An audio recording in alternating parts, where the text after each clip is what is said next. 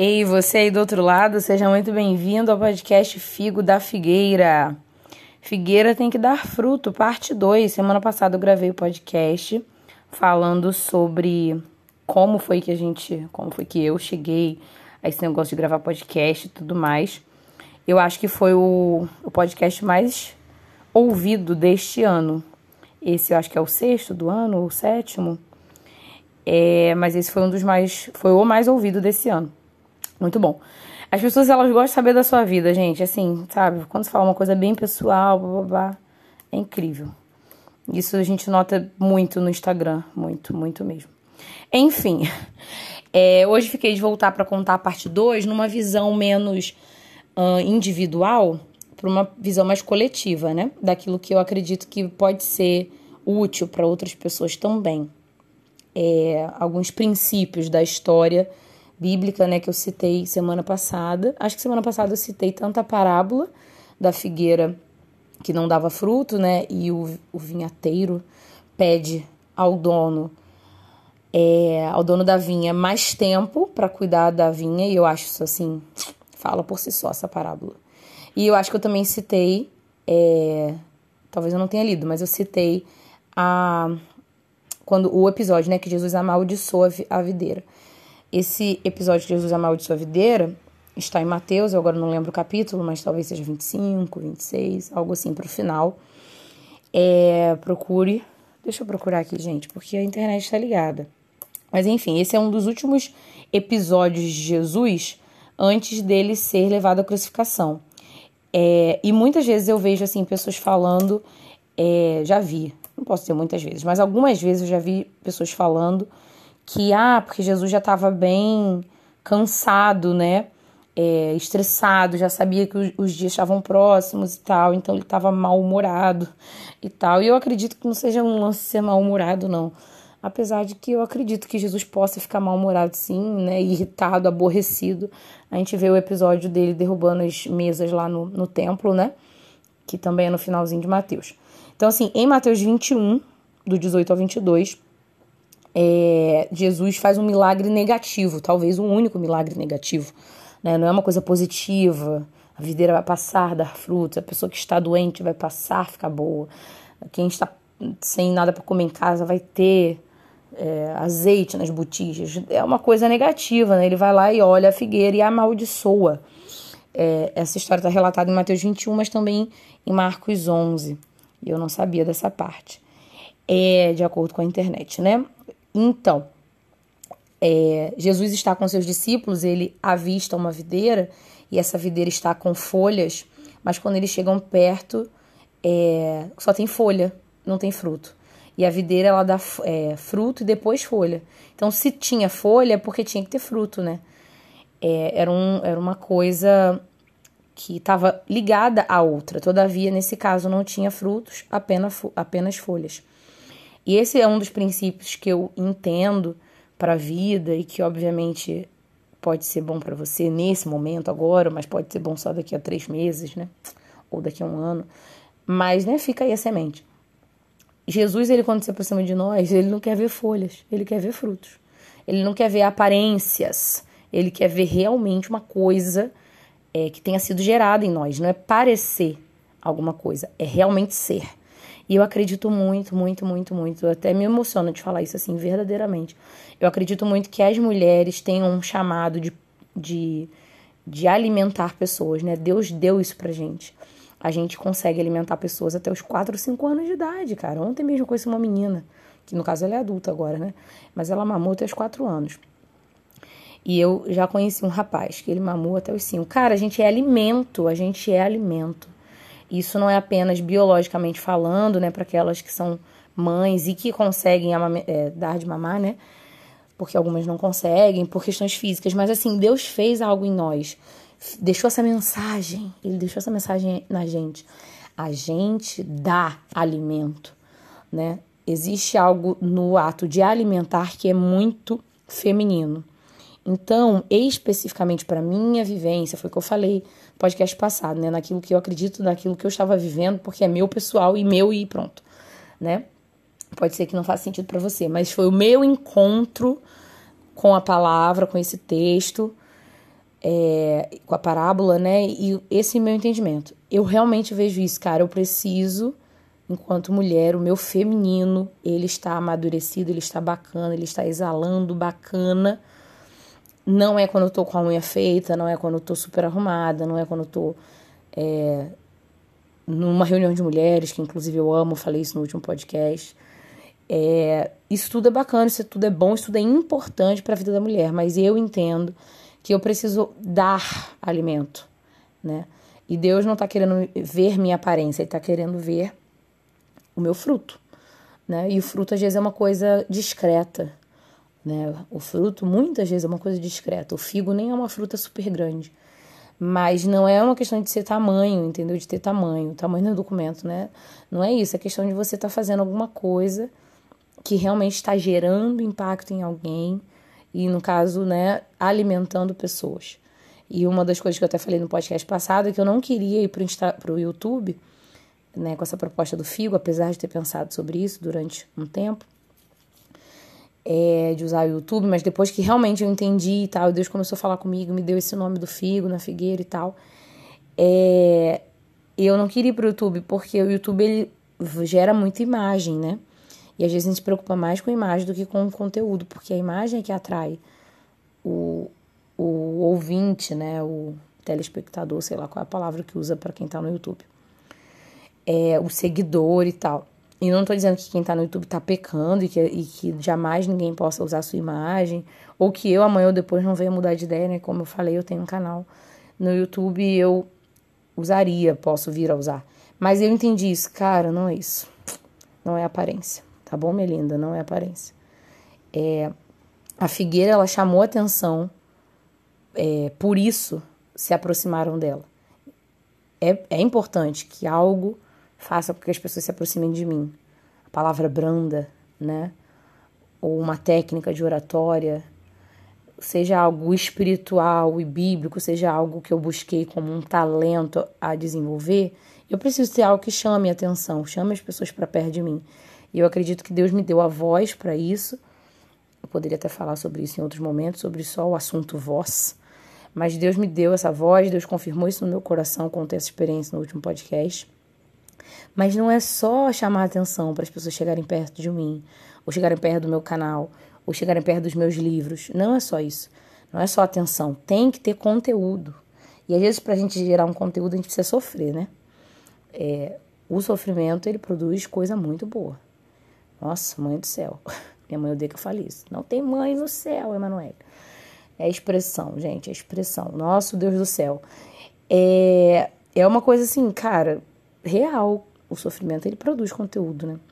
Então, não conteúdo para postar no Instagram necessariamente, mas produz experiência, produz algo que realmente edifica, né? É, então, eu tive esse entendimento e pro meu último livro, né? eu, eu sei que partiu de, uma, de um lugar de sofrimento, mas aqui pro podcast, por exemplo, eu falei, cara, eu não, eu não quero esperar, eu quero ser como vinhateiro. Deus, me dá mais um ano, Jesus, me dá mais um ano. Não, não manda fora, não. Eu vou estercar, eu vou adubar, eu vou arrumar isso aqui para ver se dá, se dá certo. E na parábola, a gente não sabe o que aconteceu no final, né? Então, eu acho que é muito importante que nessa parábola a gente entenda, cara, vai fazer o seu, o seu final. Vai organizar a tua vidinha. Vá, vá, vá. Então, isso foi importante para mim. Uma outra coisa importante que eu acho que pode ser importante para você também é que a figueira ela, ela, é um dos símbolos da justiça de Deus na Bíblia. É, inclusive lá no Jardim do Éden, né, eles tiram roupas, tiram folhas para fazer roupas da figueira. É, o entendimento de que para se cobrir das suas vergonhas existe é, a folha da figueira, né? E a folha da figueira é uma folha que tapa as vergonhas, que faz justiça. E é claro que de fato quem fez justiça foi o nosso Jesus, né? Mas é, a justiça de Deus, o conceito de justiça de Deus, é um, um, conceito que obviamente eu preciso e posso estudar muito mais, né? Não sou uma grande conhecedora assim e tal. Mas eu, eu odeio essa frase, né? De que Deus é amor, mas também é justiça. Eu odeio esse mais. Sempre odiei porque amor e justiça podem e super coabitam, é, convivem, coabitar não, acho que a palavra certa seria convivem, convivem na mesma pessoa, na pessoa de Jesus, inclusive, né? Então, Deus não deixa de ser amoroso por fazer justiça. E como na parábola do, da figueira, né? Que não dava frutos. Chegou perto, viu que não estava dando frutos, falou: vou arrancar. Alguém intercedeu por ela e falou: não, deixa aqui. E ele decidiu deixar. A justiça de Deus, ela é assim, né? Ela vem no tempo oportuno. Tudo tem o seu tempo, né? O tempo de novas chances e o tempo de já dei todas as chances. paciência, ela não é para sempre, né? Foi uma das coisas que Deus ministrou no meu coração. A paciência, ela não é para sempre. Porque diante daquilo que Deus nos cobra, ele vai falando, vai falando, vai falando. Até falei isso no podcast passado, que Deus já falando comigo muito calmamente, porque Deus sabe que eu sou meio lenta, né? Então, às vezes, eu vou trabalhando, eu vou amadurecendo isso naquilo na minha cabeça e tal. E Deus tem paciência comigo. Graças a Deus, graças a Ele mesmo.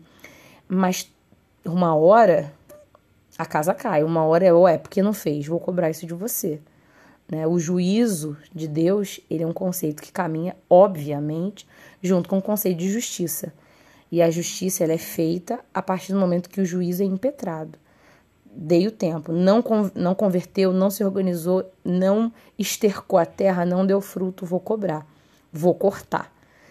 E isso dá um senso de urgência pra gente, né? Em tudo, não tô falando que você tem que começar a gravar um podcast. Eu nem estou falando porque eu comecei a gravar um podcast, sou uma pessoa super espiritual, de forma nenhuma. E não é isso que eu tô querendo dizer. Eu tô querendo dizer que em vários momentos da vida, em diversas perspectivas, essa palavra se aplica, aplica, né? Precisamos correr para fazer aquilo que sabemos que devemos fazer. A Bíblia diz: buscar o Senhor enquanto se pode achar. Enquanto se pode achar. Existe um momento, isso subentende, né? Que vai ter um momento que não se pode achar. Vai ter um momento que ele não vai estar mais tão perto, né? É, eu tenho um dos meus melhores amigos, quando ele se converteu, é, eu mandei esse versículo para ele no Orkut na época. Acho que dois, três dias depois eu mandei esse versículo para ele. E ele falou: É, não entendi, eu ainda não entendo as coisas da Bíblia. Falou alguma coisa assim. Eu falei: Querido, leia aí. É buscar enquanto há tempo, porque a gente não sabe o dia de amanhã. E eu mandei no sentido de que todos nós né, podemos morrer a qualquer momento. Mas é nem só isso, né? São as oportunidades que passam e tal. É, e ele andava com umas galera errada, então eu falava isso, né? Ó, ó aí, ó aí. Porque uma hora a casa cai, né? Tu pode levar um tiro aí e dá ruim. Enfim, a gente precisa ter esse senso de urgência, né? Uma outra coisa muito significativa que veio à minha mente quando eu fui desenvolvendo esse entendimento do figo, da figueira, das da parábola, é que a figueira ela estava lá ocupando espaço, né, na vinha. Figos e é, figueiras geralmente são plantadas em vinhas, pelo que eu pesquisei. É, até tem um motivo que uma faz bem para a outra, biologicamente falando, mas não vou me arriscar. Mas a questão é que ela estava ali ocupando espaço, cara, não estava funcionando para nada, não estava é, fazendo aquilo que ela tinha que fazer. E eu penso muito sobre isso, porque eu odeio coisa ocupando espaço. Eu sou uma pessoa que não tem coisa estragada em casa. Hoje mesmo, hoje é domingo, pé de cachimbo. Hoje é domingo, eu, dormi na casa de uma amiga de ontem para hoje. É, e aí eu vim para casa com a intenção de gravar o podcast, com a intenção de fazer algumas coisas assim, né? É, em casa, assim, de organização. Mas eu falei, cara, a parte principal do meu domingo, além de ir pra igreja, é arrumar coisas, não é nem só organizar. É, mas é arrumar coisas que estão quebradas. Tinha um negócio quebrado aqui no quarto, tinha um negócio solto na sala, tinha um negócio quebrado na cozinha e eu tava só postergando. Eu odeio isso, odeio coisa quebrada, odeio coisa ocupando espaço, né? Eu tava arrumando meu guarda-roupa hoje, porque eu fiquei sem lavar roupa vários dias. Então hoje que de fato todas as minhas roupas estavam limpas, secas, eu fui colocar tudo no seu lugar, né? E achei uma calça que eu não vou mais usar, eu tenho certeza absoluta. Eu falei, ó, vai-se embora, Olha o barulho da moto, meu Deus, pra que isso? Pra que isso? Parece até que eu moro na pista. Nem moro na pista, mas enfim. É... E aí eu falei, não, não gosto, não gosto. Tirei a calça, já mandei destino para ela. Nove horas da noite. Então, assim, é uma coisa que eu não gosto. Coisa ocupando espaço, você tem que ter função. Ou a função é funcionalidade ou a função é beleza, né? Eu acredito muito no conceito de beleza, já falei sobre isso, acho que em um podcast. Mas no caso ali da figueira, cara, tinha que, dar tinha que ter função. A função dela era produzir figos. E isso é uma coisa que a gente tem que trazer pra gente. Eu estou sendo funcional? Eu estou cumprindo com o meu papel na minha casa, no meu trabalho, nos meus relacionamentos? Eu, o meu papel é ser conselheira? Eu estou sendo conselheira? Eu penso muito sobre isso no papel de mulher, né? Eu acho que a mulher ela tem esse papel, como eu falei, de alimentar e outro de acolher, né? O sentido de acolhimento está na mulher, óbvio. Precisa ser muito inteligente para perceber isso. É, não que homens não saibam acolher, não possam acolher, mas existe algo na gente, até no nosso biológico, no nosso colo e na nossa construção física, né? No útero. O útero recebe e acolhe, a gente recebe o espermatozoide. Né? Então, assim, existe um acolhimento muito importante que parte de uma mulher bem resolvida, né, que entende seu papel. E eu penso, pô, eu tô cumprindo meu papel em acolher, ou em, em, em alimentar, ou você lá no seu trabalho, em gerir, em administrar, em preservar, né? De repente trabalha com patrimônio, com alguma coisa assim. Eu tô cuidando para não desperdiçar, então eu tô preservando, eu tô cumprindo meu papel, eu tô só ocupando espaço, né? E Deus, quando me deu esse entendimento a respeito do conceito da voz, é, que eu já tinha né, anos atrás, Falei, caraca, mané, eu não posso ocupar espaço, eu não posso gastar minha voz à toa, né? Permitir que ela ocupe espaço, né? Poluição sonora, falando coisa que não é pra falar. Ou então em silêncio por muito tempo, só ocupando espaço, só ocupando espaço. Tem que ser de fato fruto. E aí eu venho pro podcast, mas falo um monte de besteira, então não adianta. Tem que ocupar o espaço da rede social, se isso é uma rede social, mas acho que não, né? Mas vamos fingir que o Spotify seja uma rede social eu vou ocupar o espaço da rede social ocupando espaço com é, funcionalidade. Então, é uma coisa muito importante, muito importante, que eu acho que é importante para você também. Então, assim, essas foram as reflexões que eu anotei para poder falar, porque é claro que isso já tem, já vem acontecendo há muitos anos e, e enfim, como eu já falei, eu sou meio lerda, né? Eu chego depois nas coisas. Então acho que deve ter uns dois anos aí que eu tô de fato amadurecendo o nome Figo da Figueira. Mas acho que já tem tanta coisa por trás que eu poderia abordar muito mais aqui nesse episódio. Mas eu não anotei tantas. Eu teria isto para falar e não posso ficar é, me excedendo, né? Para inventar moda. Mas é isso. Essas são as coisas que eu acho que me trouxeram aqui até aqui e eu acho que é o que vai me sustentar daqui para frente, né? Para eu não deixar de gravar apesar de que eu acho que a frequência vai mudar mesmo. É, e é isso, é isso aí. Uma frase que eu vi esses dias e que eu acho que é, é bem legal também foi a frase: Eu não sou problema meu, eu sou dele. Eu não sou problema meu, eu sou dele.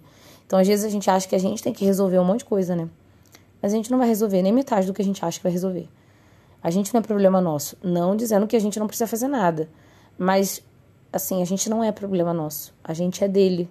E é ele quem nos dirige, quem nos dá ideias, quem nos capacita, quem nos mostra caminhos. É, a gente é dele, né? Às vezes a gente está com um big problema e a gente entende que ao resolver esse problema a gente poderia fluir melhor nos nossos dons e talentos, a gente poderia dar mais frutos e tal. Então a gente quer resolver primeiro o problema, mas eu não sou problema meu, eu sou dele. Então às vezes mesmo com os problemas a gente pode começar a dar frutos. Eu anotei essa frase aqui porque eu queria finalizar com ela. E é isso, podcast Figo da Figueira, um podcast comprometido em frutificar na sua vida, como vocês viram semana passada e essa semana, nesses dois episódios, e através da sua vida, como eu acredito que possa estar acontecendo quando você compartilha com alguém o episódio, tá bom? Muito obrigada por estarem aqui e por ouvir esses dois episódios, porque esses dois acho que são muito importantes, muito importantes mesmo. Se você não ouviu da semana passada, volta lá e escute. Meu obrigado fica para você também.